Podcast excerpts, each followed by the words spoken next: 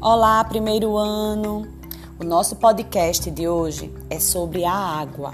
Podemos definir a água como um recurso natural abundante, um recurso natural essencial. A água é fonte da vida, caracterizada por ser líquido, incolor e insípido.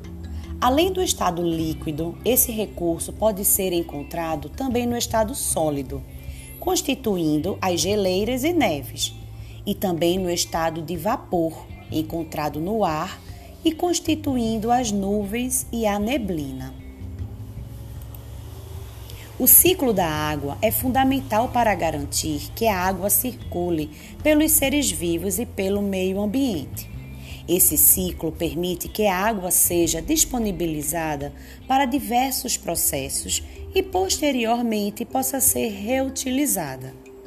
Dentre os principais processos que ocorrem no ciclo da água, podemos destacar a evaporação da água devido à ação do Sol, a condensação do vapor de água na formação das nuvens.